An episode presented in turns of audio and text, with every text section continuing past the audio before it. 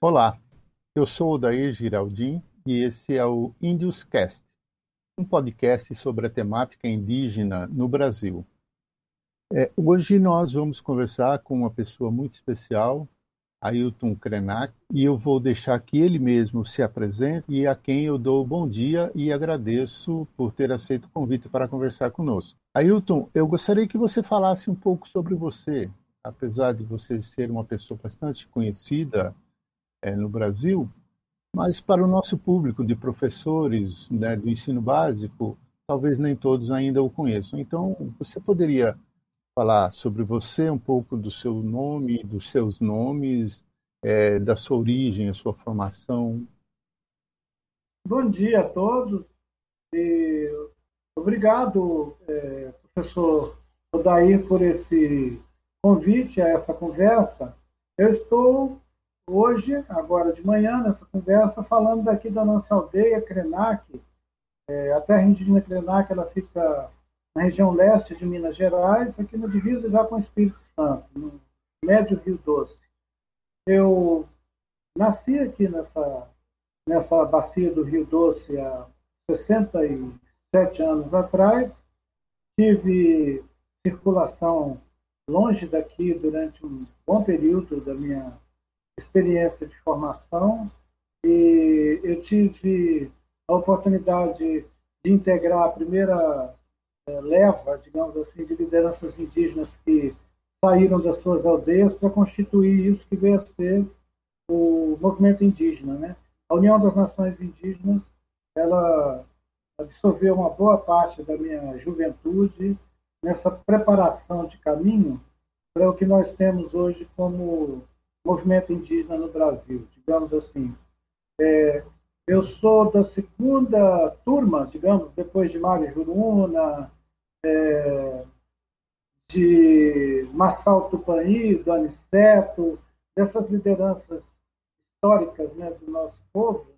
Eu sou da turma do Marcos Terena, digamos, do Ijahuri Carajá, é, do Cipacé Chavante, o Cipacé é um pouco mais novo que eu, e, então tem uma geração de pessoas de várias etnias que compuseram a base é, de toda a proposição que o movimento indígena até hoje. Eu tive uma formação que me habilitou, digamos assim, ao mundo do trabalho, que foi é, a habilitação como artista gráfico pelo, pelo, pelo Senai, isso na década de final da década de 70. E na década de 80 eu fiquei mais dedicado à organização mesmo do movimento indígena. E atualmente eu tenho esse título de honorífico, né, de professor, doutor honoris causa pela Universidade Federal de Juiz de Fora, que me honra muito e que, de certa maneira, reconhece essa autonomia com que eu fui me formando, né? Eu costumo dizer que eu sou autodidata. Eu li muito, mas eu passei pouco tempo em banco de escola. E atualmente eu colaboro com várias pesquisas em universidades, né, na Universidade Federal do Recôncavo da Bahia, da Bahia com o meu colega Felipe Milanes, que agora está na, na UFMA. Colaboro com pesquisas com outros colegas em outras é, universidades mas a minha principal atuação ainda é nessa coisa de é, dar visibilidade ao pensamento é, plural dos indígenas. E é nesse, nesse, nessa intenção de dar essa visibilidade que está a sua atuação bastante reconhecida atualmente como escritor indígena. Sim, é, é como se fosse um, um amadurecimento já de uma longa experiência em que eu me sinto seguro a, a formar, formatar alguns é, conceitos que eu já vinha entrando em contato com eles nos últimos 30, 40 anos, mas que eu ainda não tinha organizado eles na forma de uma crítica à ordem colonial.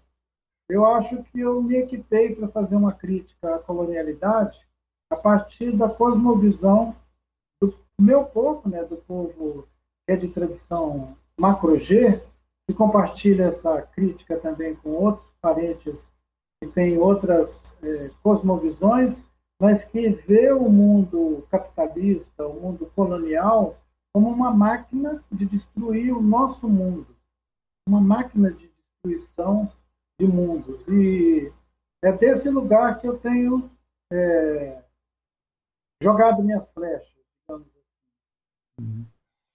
Então, Ailton, é, eu me lembro que lá no ano 2000, é, você participou de uma série chamada Índios no Brasil, que foi produzida pelo MEC, né, e com direção do Vincent Carelli. Um dos primeiros episódios daquela série de 10 vídeos, né, se perguntava aos populares em vários locais do Brasil o que, que eles sabiam sobre os povos indígenas que viviam no Brasil.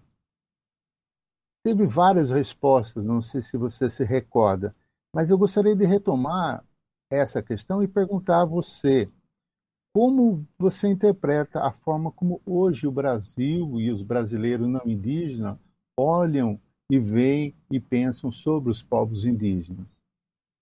Será que mudou alguma coisa depois desses 21 anos? Mudou.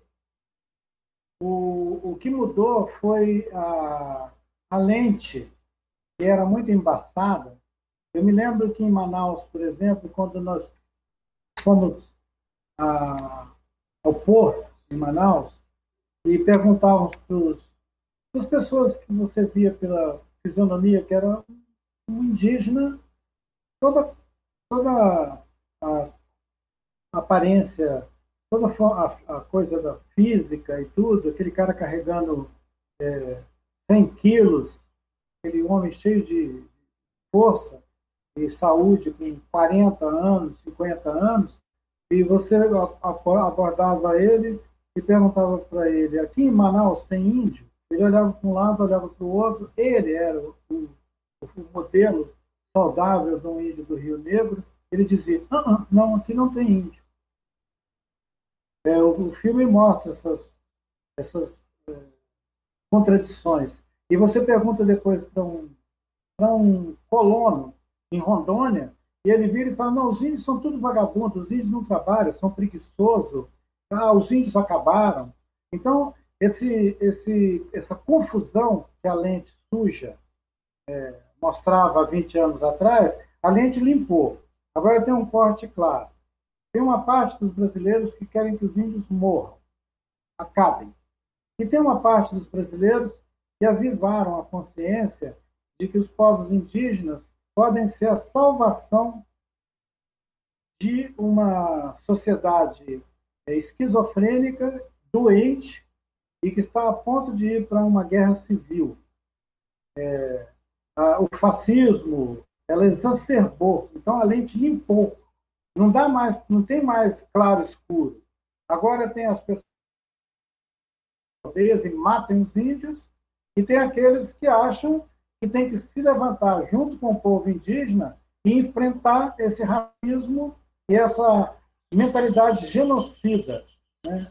O chefe Raoni agora, há uma semana, entrou com o segundo pedido, é, com a segunda denúncia contra o Estado brasileiro, no caso personificado no presidente da República, como ecocídio. O Brasil está sendo acusado de ecocídio. Para além de genocídio, ele está matando a natureza. Então, assim, nós chegamos num ponto em que a lente está tão clara que não tem mais ambiguidade. A FUNAI agora não é mais uma agência para os índios. FUNAI é uma agência contra os índios. Ela acabou de produzir um documento agora, radicalizando nos termos de ser uma agência que vai discriminar os índios. É, você disse assim que a, a, a, como a lente está mais clara. Então, para aqueles que não conhecem é, o, a diversidade cultural do Brasil e tal, né, eu gostaria que você falasse um pouco sobre essa diversidade linguística dos povos indígenas que vivem no Brasil e qual é a importância né, da língua materna para um povo indígena? Então, professor Daíra, eu me lembro que quando Mário Juruna foi eleito é, para um mandato de deputado federal e assumiu a, a sua posição no Congresso, obviamente, é, Juruna não tinha o português como língua própria dele, muito menos como língua materna. A língua dele é a língua chavante, né? é, o, é uma língua do tronco G, integra essa constelação de línguas que eu falei que é do é macro G. Macro G integra o povo Krenak e várias outras etnias vizinhas nossas aqui na região do Rio Doce, no Jequitinhonha. Nós temos cinco desse mesmo tronco linguístico que o querido é, Mário Juruna. Né? O Juruna queria fazer o discurso de posse dele na língua chavante. Ele foi impedido. É, a, a direção da casa disse: você tem que falar a língua do Brasil. E ele perguntou: qual é a língua do Brasil? E disseram para ele: é o português. Óbvio que o Juruna achou estranhíssimo aquilo e disse: eu não sou português. E insistiu em falar na língua chavante. A mesa desativou o registro para não registrar a fala de um parlamentar em língua não brasileira, português. Isso foi antes da Constituinte de 87, 88. Na Constituição de 87, 88, nós propugnamos pelo direito dos povos originários falar a língua materna, ensinar a língua materna em casa e ter a língua materna como língua de comunicação com seu entorno. Então, essas línguas maternas, elas foram impedidas de ser transmitida no âmbito doméstico, com a mãe ensinando ao filho, era proibido. Os meninos da geração é, do Mário Juruna, por exemplo, ou mesmo da geração do Álvaro Tucano, eles eram impedidos, proibidos de falar a língua na escola, quando eles tinham 8, 10 anos. Essas escolas geralmente eram escolas religiosas.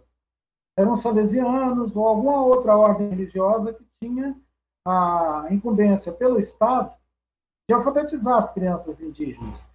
É, no Mato Grosso, é, conhecida a história é, do internato em Itiariti, né, onde a, as crianças eram impedidas de falar a língua materna. E ali você tinha crianças de seis, oito, dez etnias tendo que falar português como se fosse a sua língua. Então, esse trauma das línguas nativas terem sido impedidas até a Constituinte de 87 de ser respeitada como uma língua e não como uma gíria, em grandes regiões da Amazônia, quando alguém se referia à língua originária de um povo, chamava de gíria. Eu, quando eu conheci os Caxinauá do Acre, eles diziam ainda para mim: Ah, parente, a gente fala gíria. E eu perguntava para eles: Como gíria? Aí eles: Ah, nós falamos a nossa, nossa língua, né? O Hatchaquim, né? Que é a, a língua do, do Runiquim. Eu dizia para eles: Mas não é uma gíria. Vocês falam um idioma, uma língua. Eles diziam: Não, mas o, os nossos patrões e os brancos eles dizem que nós temos gíria, que a gente corta gíria. Então, esse preconceito, esse racismo que ainda é lembrado por gente que está agora com 50, 60 anos, em que diziam que a língua que ele falava era uma gíria, ele ainda persiste. Mas nós temos 305 expressões distintas de línguas vinculadas a cerca de cinco ou seis troncos linguísticos, eu mencionei o tronco G, mas você tem outros troncos, você tem o Aruaque, você tem o Caribe, você tem o tronco Tupi, que é muito rico, de dentro desse tronco sai a língua Guarani, que é uma, uma, uma língua máter, assim, depois você tem os Tupi-Mondé, todos esses parentes na região do Vale do Aripuanã, Mato Grosso, Rondônia, os, os, os, os, os Gavião, os Cinta Larga, o Suruí Paité, os vizinhos todos, né, os, os Gavião e Corém, todos, todos aqueles povos que estão ali naquela região do, do Ariponã, eles falam uma grande família linguística é, que é Tupi-Mondé. Tupi-Mondé é Tupi. Então, assim, nós temos uma diversidade tão maravilhosa de povos com línguas é, vinculadas a esses grandes troncos linguísticos, que vai até o Caribe, né? os que estão lá na, em cima, é, acima já dos, dos, nossos parentes Yanomami, que são é, falantes de uma imensa família linguística, isolada dessas outras é, línguas que nós conhecemos como pano. Né? O, os Runiquim falam, junto com os Yawanawá, junto com os Poianau, eles falam é, a língua do tronco pano. Né? E junto, inclusive, eu acho que com os Marubo, lá do, lá do, do Vale do Javari, aquela região ali do Javari.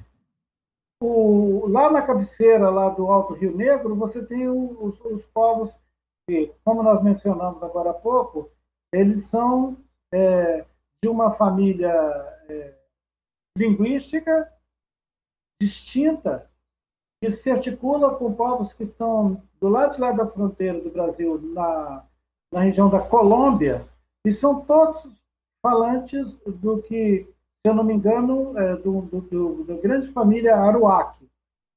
Você pode até conferir comigo se é mesmo Aruac. Eu não sou especialista é, em línguas, mas eu sei por minha relação direta com pessoas dessas várias é, etnias sobre as famílias linguísticas.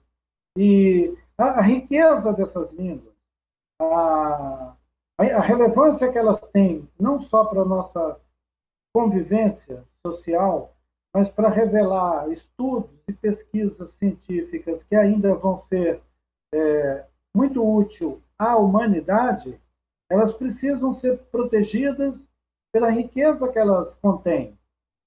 E o, a ignorância e o preconceito fez desaparecer é, centenas desses, dessas línguas.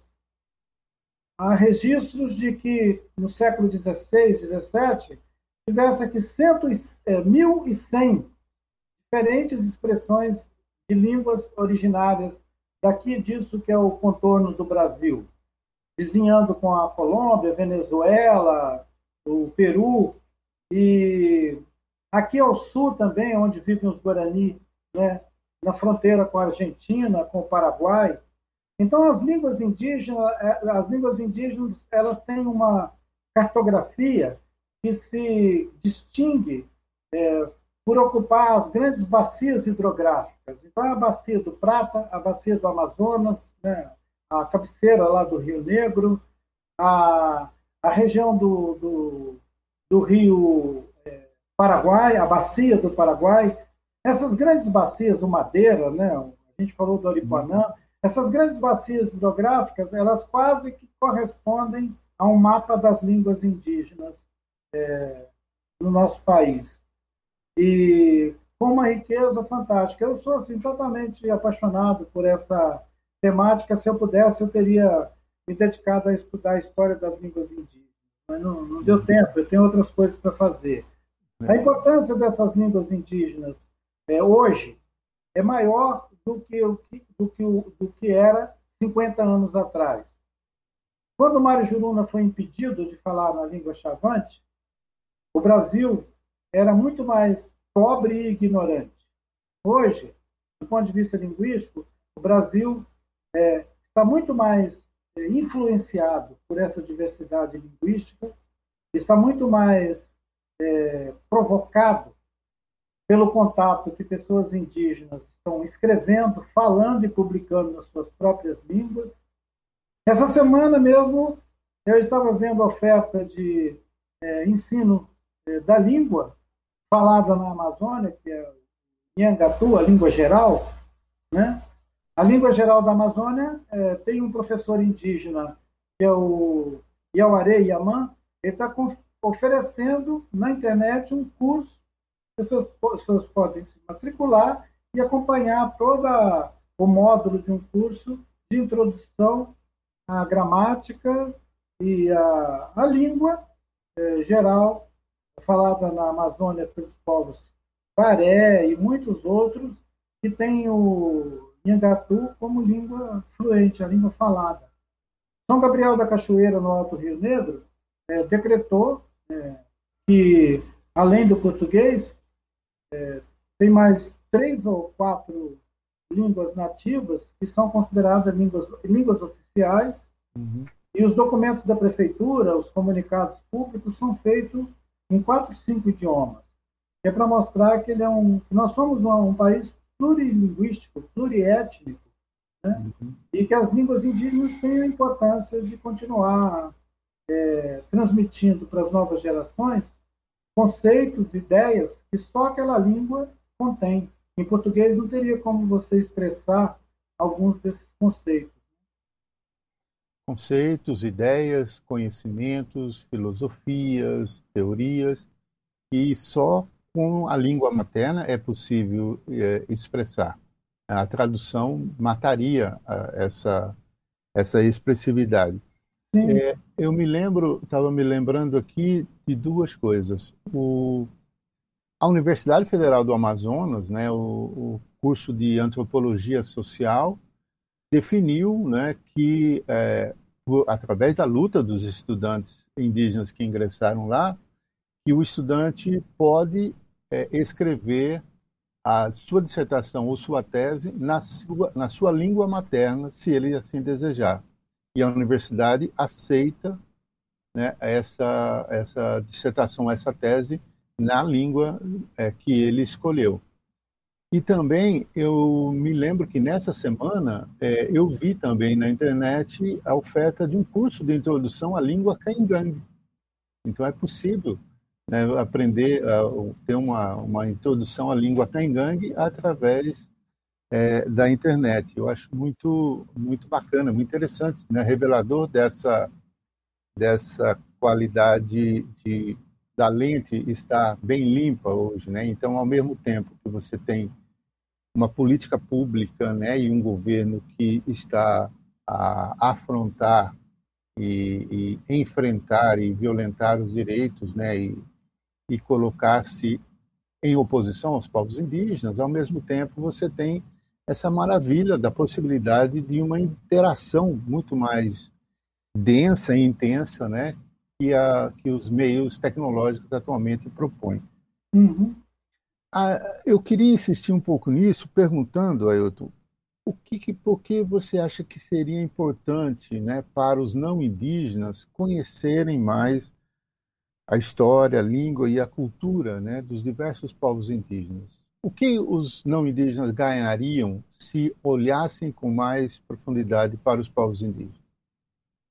Então, talvez a gente pudesse considerar que quando nós pensamos em história, cultura, as línguas indígenas, talvez a gente pense que nós estamos é, é, listando é, diferentes campos de saber, de conhecimento. Mas, na verdade, é, como foi mencionado a oferta de um curso da língua caingangue, é, alguém que não sabe nada da história, alguém que não sabe nada, é, digamos assim, da cultura caingangue, a hora que ele entrar em contato com as primeiras ideias que a língua denuncia, vai abrir um mundo de conhecimento e de perspectivas para esse sujeito que os outros, os outros componentes, digamos assim, da cultura e da história, eles já estão implícitos. É como se você eclodisse uma semente rica de potência e que dispara tudo. Eu já escutei pessoas que dizem que quando foram aprender mandarim, eles não sabiam nada sobre a China, mas quando ele conseguiu entender um primeiro ideograma, é, eclodiu na cabeça dele um entendimento sobre a lógica, o pensamento daquela cultura, daquela gente, e ele nunca mais quis sair de dentro daquele aprendizado. Eu, eu, imagino que é mesmo um fenômeno é, para além do, do, da cognição, para além da, do entendimento lógico, ele é uma experiência transcendente. Quando alguém aprende um, uma língua que contém tanta código, tanto sentido, com uma palavra a pessoa dispara um entendimento sobre o que é aquele mundo, o que aquela gente pensa. Né? E algum, algumas ideias que estão presentes na transmissão é, da fala, elas têm a potência de disparar um, um, entendimento sobre a cosmovisão, sobre a visão que aquela cultura e que aquele povo tem, que aquelas pessoas têm do mundo. A língua tem essa, essa potência. Alguém ia ter que estudar a cultura e a história durante muito tempo para se aproximar do entendimento sobre um, uma, uma cosmovisão, sobre uma ideia de mundo que um povo tem. Mas um cara que aprende Guarani, logo ali na frente ele vai começar a entender que para o povo é, o povo Guarani, a ideia da terra, essa terra que nós compartilhamos, a ideia de tempo e a própria ideia de pessoa se transfigura. E esse sujeito que aprendeu aquele da língua muda também a sua perspectiva sobre tempo, é, mundo, terra. Darcy Ribeiro, num documentário recente que passou falando sobre várias coisas, ele fala que ele ficou de queixo caído, já curioso como ele era, quando ele conseguiu é, ter uma aproximação ainda como, como etnógrafo, fazendo etnografia, com os Guarani, ele falou que ele, ele não imaginava que fosse encontrar um povo tão espiritualizado, tão evoluído, do ponto de vista assim da filosofia, do pensamento, e que ele ficou admirado. Se ele ficou admirado, imagina então uma pessoa que não sabe nada sobre esses povos entrar em contato com a, a filosofia, sobre a, a perspectiva que esse povo tem da vida ele vai entrar num outro mundo. Então, essa riqueza, é, ela é maravilhosa, ela é subestimada. Nós que somos, digamos, habitantes dessa constelação de mundos e de perspectivas, a gente sabe a riqueza que é isso. E como seria importante que ela chegasse para a sala de aula, por exemplo, com a mesma facilidade que chegam outros conceitos. Né? Mas parece que a nossa escola, desde muito tempo, isso não é da agora, desde que você era criança, a nossa escola tem um filtro. E esse filtro, ele é ideológico. Ele só deixa passar o tipo de conteúdo que vai produzir pessoas para competir, para concorrer e para disputar a posse da terra. E muito poucas ideias para ensinar alguém amar a terra onde vive, reverenciar os rios, a floresta, ter isso como uma experiência transcendente, a vida é um dom. Então, essas ideias, esses conceitos que estão presentes nessas línguas maternas que nós estamos falando, é, e é interessante para contar para as pessoas que o sentido de língua materna é exatamente porque ele é transmitido pela mãe. É a mãe que amamenta, é a mãe que cuida, assim como é a terra, que dá comida, que abriga. A língua tem essa, essa profunda relação com o sentido da vida, da reprodução da vida, manutenção da vida. São línguas maternas. Por que, que elas não têm o nome de línguas paternas? Porque pai não ensina a língua. Quem ensina a língua é a mãe. É a língua materna. Viva as mães, a mãe terra e as mães mãe, ensino a língua aos seus filhos para que eles continuem sabendo quem eles são. Então, Ailton, e você já falou, escreveu em vários, nos seus vários livros e tal, né, sobre essa questão das ideias indígenas, dessas filosofias, dessas teorias, dessas perspectivas, pensamentos e tal. E aqui nós acabamos de tocar nisso, sobre a importância de o que desperta quando você aprende a perspectiva do outro através da sua língua, da sua cultura. Como a pergunta é como fazer para que as escolas não indígenas possam ensinar isso para as crianças não indígenas, né? Que possibilite lá na frente uma um melhor entendimento é, dos não indígenas a respeito dos povos indígenas? Talvez esse lugar de cruzamento das experiências história, cultura, línguas indígenas, num futuro muito próximo, talvez ele não vá acontecer na escola. Esse lugar que a gente é, configurou como escola, que seria o lugar desse, desse cruzamento das experiências é, de outras culturas, de outros saberes, com a formação do aluno, né? seja no ensino é, escola básica, seja nos estudos depois é, da formação dessa pessoa, provavelmente não vai ser nesse lugar escola que isso vai acontecer. Eu acho que isso vai acontecer em outros circuitos. Esse, esse tempo que nós estamos vivendo agora da pandemia, ele está pondo em questão a naturalização de toda essa experiência que a gente viveu do final do século XX até agora, de todo mundo ir para um lugar, lugar, escola, fazer a uhum. formação e tal. Eu acho que isso tudo está entrando agora em questão e seria talvez interessante a gente pensar que esse, essa oferta vai se dar em outros canais. Muito provavelmente nesse meio que nós estamos falando agora, nessas mídias, as mídias vão ser cada vez mais veículo de, de interação, de formação, essa tal de é, convergência, convergência digital, esses uhum. diferentes recursos. E tem gente que acha, inclusive, que os professores formatados para trabalhar com sala de aula vão ter que passar por uma reeducação para eles serem capazes de fazer uma comunicação e trabalhar a formação com pessoas do outro lado de uma tela, não mais na sala de aula.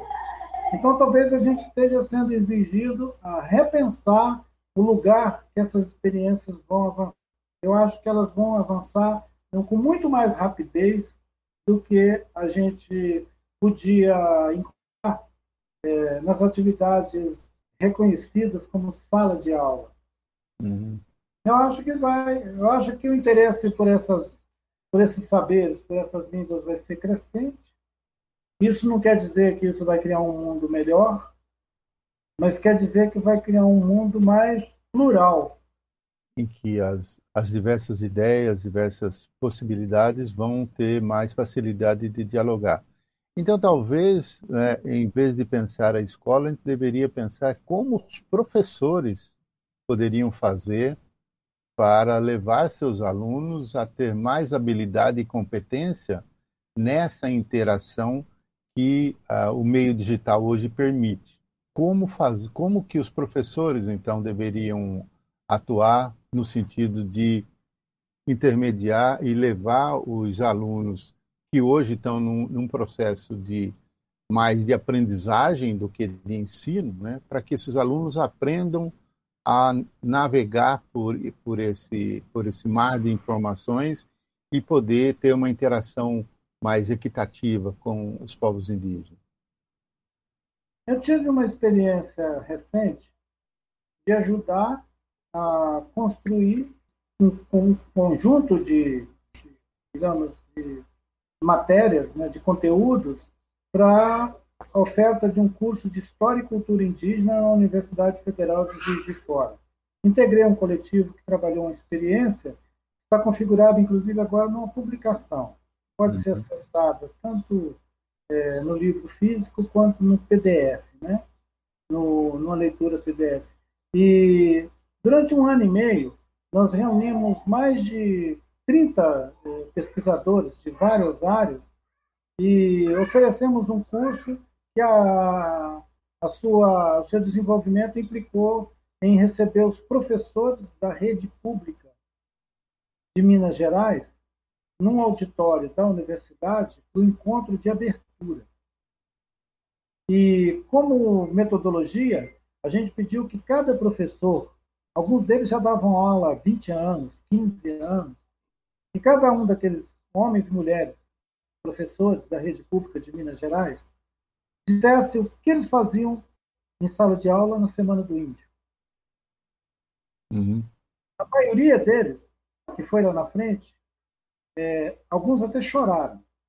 E outros é, disseram que é, na Semana do Índio eles levavam as crianças para visitar parques, zoológicos, fazendas, sítios, e transformavam aquela semana numa semana de piquenique, porque eles tinham vergonha de abordar um assunto em sala de aula que eles não tinham conhecido na sua própria formação. Os professores, na sua grande maioria, disseram que se sentiam incapazes de abordar o assunto história e cultura indígena em sala de aula.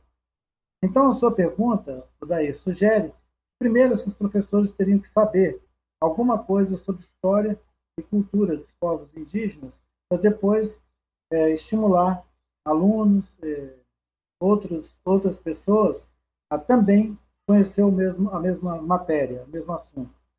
Nós oferecemos esse curso, nós produzimos né, o conteúdo desse curso e decidimos fazer um, uma experiência que, ao invés de estudar ou comentar a história dos índios no Brasil, como é pretensamente feito por alguns é, uhum. grupos de estudo, nós decidimos pegar uma bacia hidrográfica, o Rio dos Peixes, e ir lá na história colonial e ver quem estava lá quando os primeiros bandeirantes entraram aqui. E acompanhar a história desse povo até agora. Se ele foi extinto, se sobrou alguém, onde estão, o que estão fazendo, o que aconteceu com a relação daquele território e aquela gente que vivia lá, os que chegaram depois, os adventistas, como que se constituiu aquela comunidade, o que o povo indígena teve a ver com aquela vila, aquele patrimônio, aquela cidade. E nós fomos conhecer, a partir de uma bacia hidrográfica, a história de 300 anos é, de colonialismo em Minas Gerais, divisa com Rio de Janeiro e Minas, onde o povo coroado, um povo originário dali, né, junto com os Guaianá e tal, eles foram praticamente aniquilados para a fundação de vilas e cidades. Mas eles estiveram presentes ao longo da história como pessoas que foram integrar depois o serviço público, o serviço religioso, que foram integrar aquilo que eles chamam de miscigenação das famílias que estão hoje contando a história daquele lugar como se ali nunca tivesse tido uma aldeia indígena. É uma transfiguração no sentido de desaparecer com a história, com a cultura, com a língua, com a memória de um povo originário dali e uma imposição de uma narrativa colonialista, reproduzindo o colonialismo, entendeu? E negando a história de si mesmo. Então, aqueles corpos, aquelas pessoas que vivem ali, eles são os descendentes originários de uma aldeia. Com tudo quanto é mistura que aconteceu. Mas como fazer com que essa memória que foi ocultada, enterrada, ressurja, volte é claro que o professor daquela vila, daquela comunidade, ele não vai ensinar história e cultura indígena, porque ele ajudou a enterrar a história e cultura indígena num buraco bem fundo. Ele tem um problema, ele tem um problema dele. Uhum. Então, para esse professor ensinar história e cultura dos povos indígenas, ele tem que voltar de novo a saber quem ele é, entendeu? E saber de onde ele está falando. Se eu estou falando aqui da bacia do Rio Doce, aqui tem uma história. Uhum. A história da bacia do Rio Doce não é a história do Tocantins, não é a história do Araguaia. Uhum. Então eu acho que quem está quem está na região entre esses dois importantes corredores, que é o Tocantins e o Araguaia, tinha que estudar a história dos povos indígenas nesse corredor, nesse contexto. Depois, uhum. a partir daí, você vai conseguir ter isso como uma chave de entender as outras histórias. Não adianta alguém querer fazer, repetir, digamos assim, aquela ideia de história dos índios no Brasil. É uma generalidade que não ajuda a aproximação. Uhum. Pelo contrário, ela ilustra, né? ilustra o sujeito, mas não diz nada. História dos índios do Brasil. Uhum.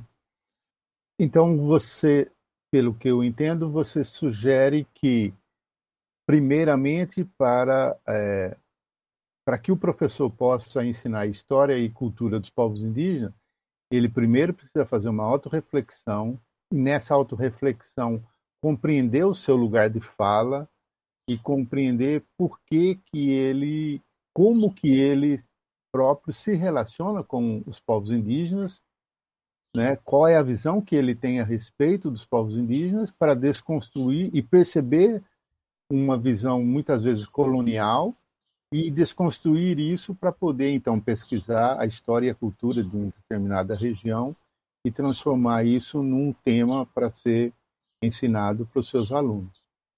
É, com a disposição e a coragem de aprender também, porque quem não viveu uma experiência real, uma experiência a partir da, da sua formação no local de origem dele ou de onde para onde ele migrou, se ele não viveu e não internalizou essa experiência, o que ele vai reproduzir depois para os outros vai ser preconceito. Ele vai chegar, por exemplo, e vai dizer: ah, aqui tinha os índios, mas eles é, precisaram ser removidos daqui porque precisavam fazer uma barragem. Aí, quando a gente construiu a hidrelétrica de Itaipu, a gente teve que demover os índios que viviam aqui para um outro sítio. É, eles não se deram bem lá naquele outro sítio, parece que eles morreram. Que resumo legal né, da história indígena do Brasil. Esse é o resumo da história de muitas localidades no Brasil. Quando construíram Itaipu, eles construíram Itaipu num lugar, num, num sítio, em vários sítios que articulavam narrativas dos povos Caingangue e Guarani, que são, assim, uma maravilha. São histórias maravilhosas. Aquilo tudo foi é, é, tapado pelas águas da barragem e as famílias indígenas foram enxotadas para qualquer lugar. Alguns foram mortos mesmo.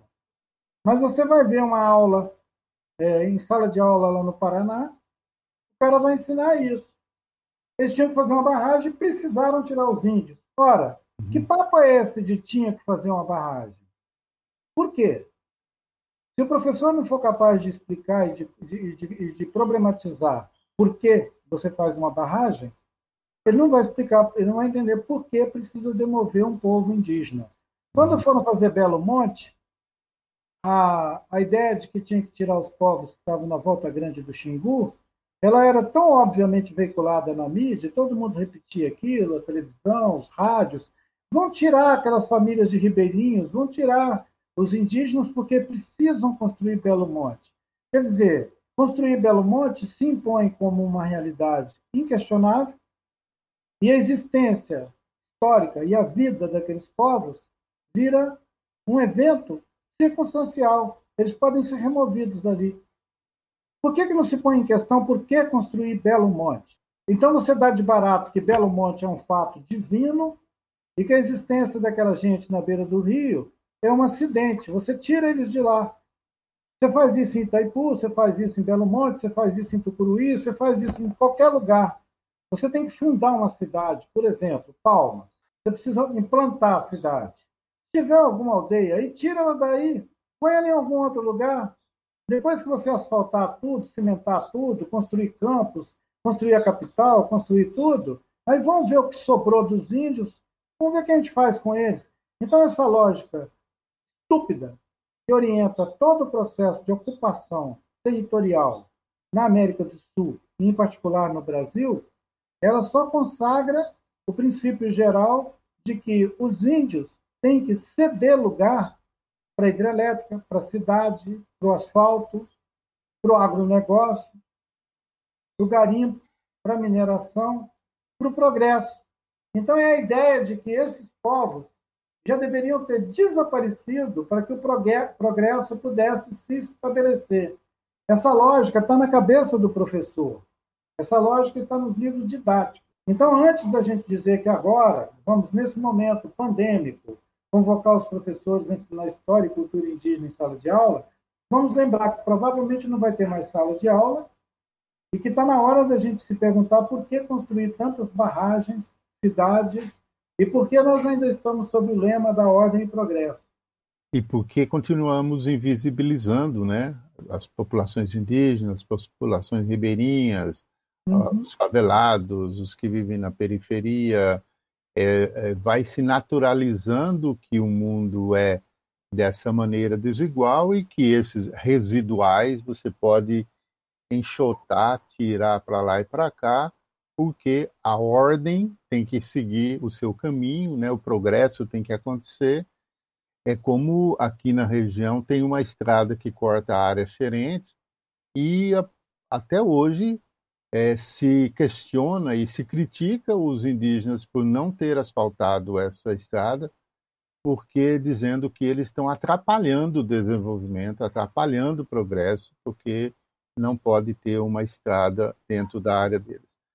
Só que na hora que eles propõem a estrada que querem construir, eles querem construir uma estrada da mesma maneira que a estrada em qualquer outro lugar, em vez de pensar uma estrada dentro de uma área protegida, de uma área não tem, não é uma área de agricultura, né? Você tem ali os animais, toda aquela coisa, e você quer construir uma estrada com a mesma característica de qualquer outro lugar. Então não se pensa a possibilidade de construir uma estrada diferente, porque é um espaço diferente. Então é, continua esse discurso de que o, os indígenas, os ribeirinhos, os quilombolas, eles são atrapalhos. Eu me lembro de uma, é, acho que era uma advogada que, que prestava serviço, era uma liderança ruralista do Mato Grosso do Sul, que tentava justificar o não, a, não devolução de terras, ou, ou a não a devolução, a não demarcação das terras indígenas no Mato Grosso do Sul, pelo princípio de, da evolução da humanidade. Ela dizia assim: bem, na história da humanidade, os mais fortes vão tomando os lugares. Vão... Isso aconteceu na Europa, isso aconteceu nos Estados Unidos, aconteceu na África e acontece aqui no Brasil. Então, nós pegamos essas terras, nós éramos mais fortes, então isso agora nós temos o direito de ficar aqui, não pode questionar o que nós fizemos. Nessa ah. lógica, você poderia continuar tomando terras indígenas, você pode continuar abrindo estrada, é, furando garimpos e tudo mais. Por quê? Porque é o mais forte, a lógica do mais forte. Essa lógica sugere também que, uma hora dessa, uma potência estrangeira pode ir lá onde essa mulher está falando, sentar uma bomba em cima deles e ocupar o estado, a região onde ela vive, porque eles são mais fortes. Uhum. Aliás, nós estamos numa perspectiva bem próxima disso. O Biden disse no discurso dele que é prioridade do governo dele tomar conta da Amazônia. Eu nunca é, tinha escutado um chefe de governo é, nos Estados Unidos declarar de viva voz que eles vão tomar conta da Amazônia. Eu já tinha escutado essas piadas, tinha muita desinformação na internet. Há 30, 20, 30 anos atrás, tinha um mapa que anexava a Amazônia como parte do, dos Estados Unidos. Você lembra disso? Sim. A gente falava que era fake news, né? Uhum. Então, as fake news estão virando realidade. O Biden botou no discurso dele que ele vai convocar o Acordo de Paris, a questão climática, a assumir a responsabilidade sobre o que vir a acontecer na Amazônia. Quer dizer, está sendo convocada uma proposta de governança global sobre uma parte do território é, que nós achamos que é brasileiro e que essa, não sei quem é essa liderança do ruralista lá do Mato Grosso do Sul, seria interessante convidar ela para conversar com esses caras, né? É. Eles vieram mostrar para ela que o mais forte toma conta quando quer, né? E nesse quesito, né, quer dizer, é, enquanto não houver responsabilidade, enquanto houver pessoas pensando que a Amazônia é só nossa, esse problema pode acontecer, porque nós temos que viver localmente e pensar globalmente, não é? Quer dizer, a Amazônia e todos os trópicos do mundo, ele tem influência e importância para o planeta todo.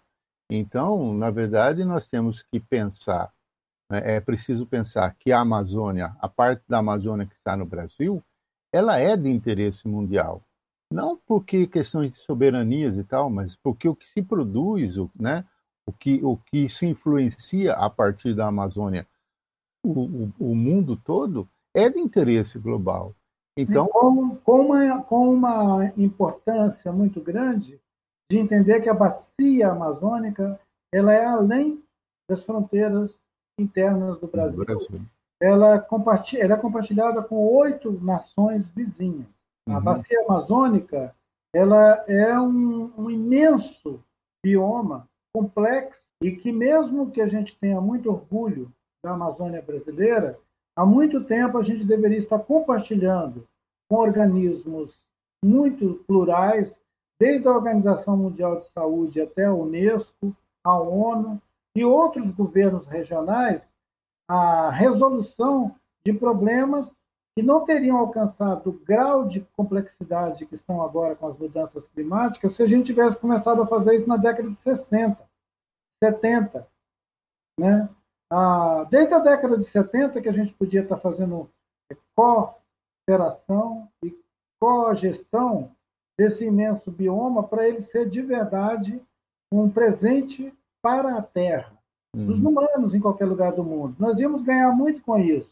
A gente ia ganhar empatia com o mundo e a gente provavelmente estaria participando de pesquisas e vantagens com outros países com tecnologias muito mais desenvolvidas do que o nosso, para finalmente chegar àquela ideia de uma economia verde, no sentido uhum. uma economia é, com alguma aproximação é, com a biodiversidade, com a biotecnologia, com aquilo que todo mundo anseia como se fosse uma futurista, uma ficção futurista.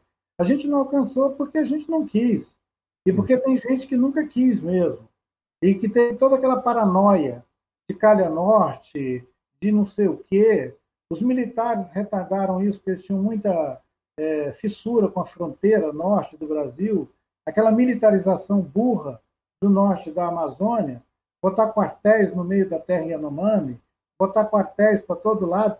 Não sei para que botar tantos quartéis, se na verdade, quando uma potência estrangeira decide sobrevoar a gente e pousar em qualquer lugar, eles não pedem licença, muito menos para quartel. Então, assim, é uma falta de sentido mesmo. A gente deveria ter política internacional, uhum. relações internacionais. Seria a melhor maneira da gente compartilhar esse, essa riqueza é, para além do valor econômico, essa riqueza biológica, essa fantástica produção de vida compartilhada. Nós estamos vivendo num momento em que a crítica sobre tudo isso está eclodindo. A gente está vivendo um momento de pandemia e governo nenhum tem certeza de nada. Uhum. Então a gente tem que ter muita sabedoria para andar no meio é, desse ambiente de alta voltagem, onde tudo pode pegar fogo, até o Pantanal. E não precisa nenhum mentecapto mandar botar fogo lá. Ele pega fogo sozinho. É, nessa situação, é, o nacionalismo, né, e principalmente que a gente está vivendo agora no Brasil, quer dizer, uma ideia de nacionalismo, ela só prejudica, porque impede a integração, impede a, a, o intercâmbio e a cooperação né, que poderia ser atraída para se pensar a importância da Amazônia e também dos outros biomas equatoriais né, do, do planeta, e só faz levar à destruição. E eu lembro que a pandemia da agora é fruto de um vírus que saltou dos animais para os humanos. Sofreu uma mutação e está sofrendo mutações e que destruir a natureza, desmatar e destruir, como está se fazendo é, no Brasil e em outros lugares, é você é, possibilitar, criar condições para que novos agentes saltem do mundo de, é, para os humanos né, e possa provocar novas pandemias. Né? Quanto mais a gente destruir o, ambiente natural, mais propenso estaremos para potencializarmos a ocorrência de novas pandemias, com agentes até agora desconhecidos. E ao destruir esse meio ambiente que nós não conhecemos, nós limitamos também as nossas capacidades de reagir aos problemas que novas pandemias podem é, suscitar. É, tem um trabalho de grande fôlego que foi publicado no Brasil com o título de a Terra Inabitável. Quando eu fui ler esse trabalho do David Wallace, que é um jornalista americano, é, eu estava achando que eu ia ver eventos é, tipo é, tipicamente climáticos, tsunamis e outras tragédias, e até guerras e tal.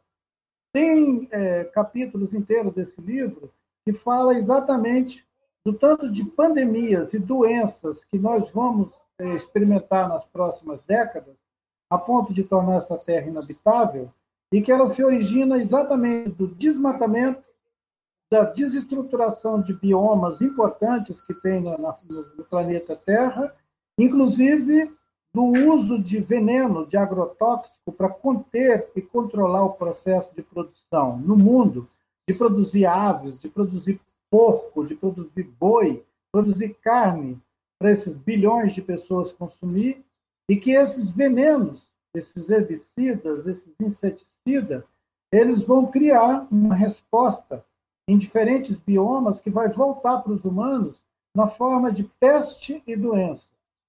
Então, uma, coi uma coisa que vai causar a morte de bilhões de pessoas nas próximas décadas não vai ser uma guerra, vai ser a reação ecológica do planeta produzindo coisas como Covid, como esse vírus que mata mesmo. E ele vai desenvolver cepas cada vez mais agressivas para o organismo humano, como uma resposta da Terra à nossa uhum. falta de educação. É a Terra falando de novo para a gente. Fica quieto, calma.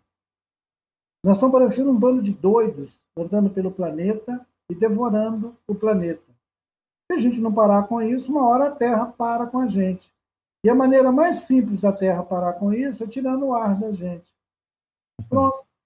Tira o ar. Os passarinhos, os peixes, os outros seres não humanos não vão ter problema nenhum com isso. Eles não precisam desse aparelho respiratório que os humanos têm. Aliás, os peixes vivem dentro d'água. Né? Uhum. Então, assim, é, nós estamos numa rota de, de choque com a vida e com a produção da vida e nos aproximando muito dessa distopia em que os humanos vão ser flagelados pela própria natureza. Ao invés da gente ser é, é, é, embalados pela própria natureza, no sentido da vida próspera, nós vamos ser atropelados pela própria natureza. Em função da nossa própria ação em relação à natureza. É, o vírus saiu da floresta. Uhum. Uma floresta que já estava sendo arrebentada pela nossa fúria consumista. Enquanto não baixar a bola, floresta vai mandar brasa, os oceanos também. E não adianta ficar reclamando depois, botando a mão para o céu, ai meu Deus, não. Outro dia eu disse que a hora que alguém levantar a mão e falar, ai meu Deus, deveria vir logo um raio em cima dele. Porque as pessoas fazem tudo quanto é porcaria, e depois, a hora que aperta, ai meu Deus. Tá certo. Ailton, a gente poderia ficar a tarde toda conversando, né, o dia todo e é muito prazeroso conversar com vocês, mas a gente precisa encerrar. Eu agradeço novamente a sua participação, sua é, disposição em conversar com a gente e esperamos que os nossos ouvintes é, nos encontrem no próximo podcast. Obrigado. Abraço a todos do Indiocast, não é isso? Isso. Achei muito legal ter uma comunicação dessa com um público plural, já que as salas de aula perderam as paredes. E agora nós estamos habitando esse mundo virtual. Bom dia a todos, um abraço.